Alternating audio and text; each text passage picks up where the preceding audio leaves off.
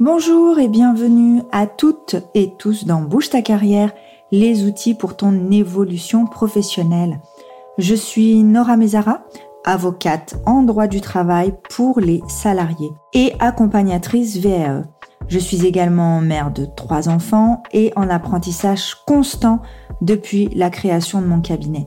J'aime me former et vous former. Pour être efficace, le chocolat et la sieste sont mes meilleurs alliés. Ce podcast est destiné aux salariés dévalorisés par le monde du travail et qui veulent que cela change.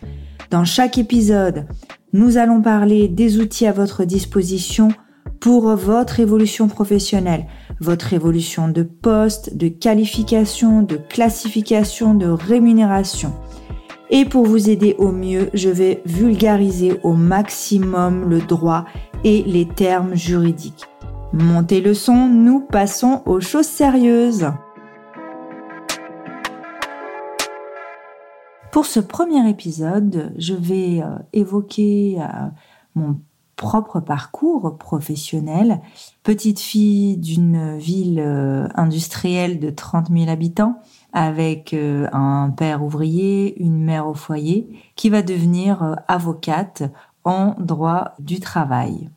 Après avoir passé mon bac, euh, bien évidemment, je viens à Lyon puisque euh, je suis originaire du département de la Saône-et-Loire et je m'inscris en première année euh, de fac de droit, me disant donc que je vais avoir le parcours classique à obtenir donc ma maîtrise qui s'appelle aujourd'hui un master, passer l'examen d'entrée à l'école des avocats et ensuite euh, passer l'examen de sortie de cette fameuse école, donc ce qu'on appelle le CAPA, et devenir avocate.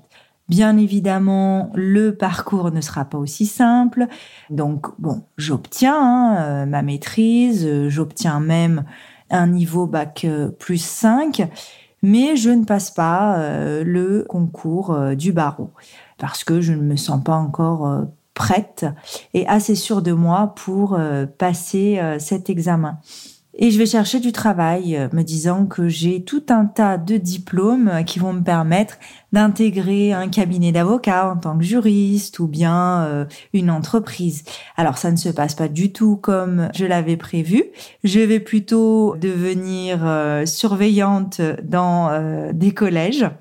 Et là, grosse remise en question, bien évidemment je me dis que au niveau professionnel, euh, je fais euh, bah, une régression puisque euh, je n'ai pas de poste qui correspond à ma formation scolaire, enfin universitaire.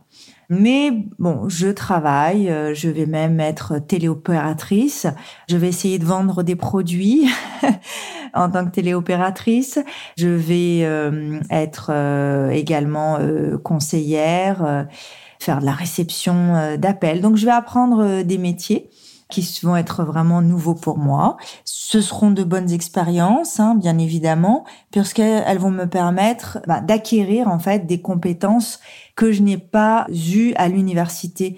Alors c'est pas exactement l'éloquence, mais euh, pouvoir s'exprimer oralement. Je vais avoir une opportunité qui va me remettre un peu on va dire, sur les rails, me rapprocher du monde du droit, puisque je vais être chargée de travaux euh, dirigés à l'université. Je vais faire ça pendant euh, deux années euh, de suite.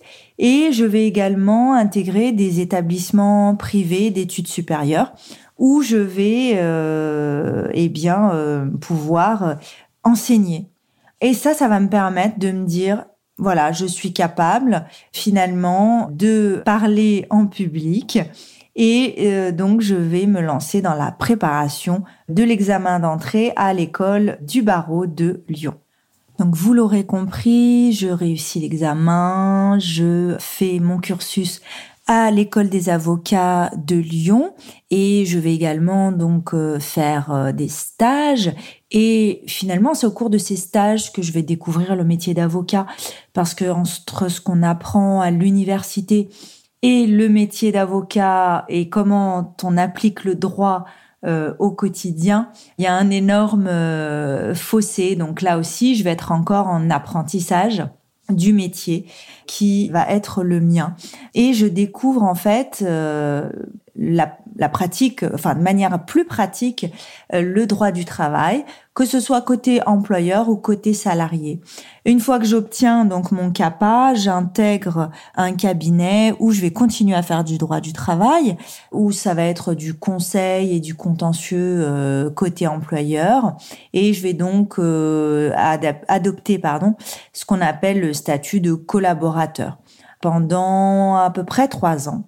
Voilà, et je vais rapidement euh, me rendre compte que j'ai une préférence pour la défense euh, des salariés. Donc euh, en 2017, je vais m'installer, ouvrir mon cabinet d'avocat seul et axer mon activité sur la défense des salariés.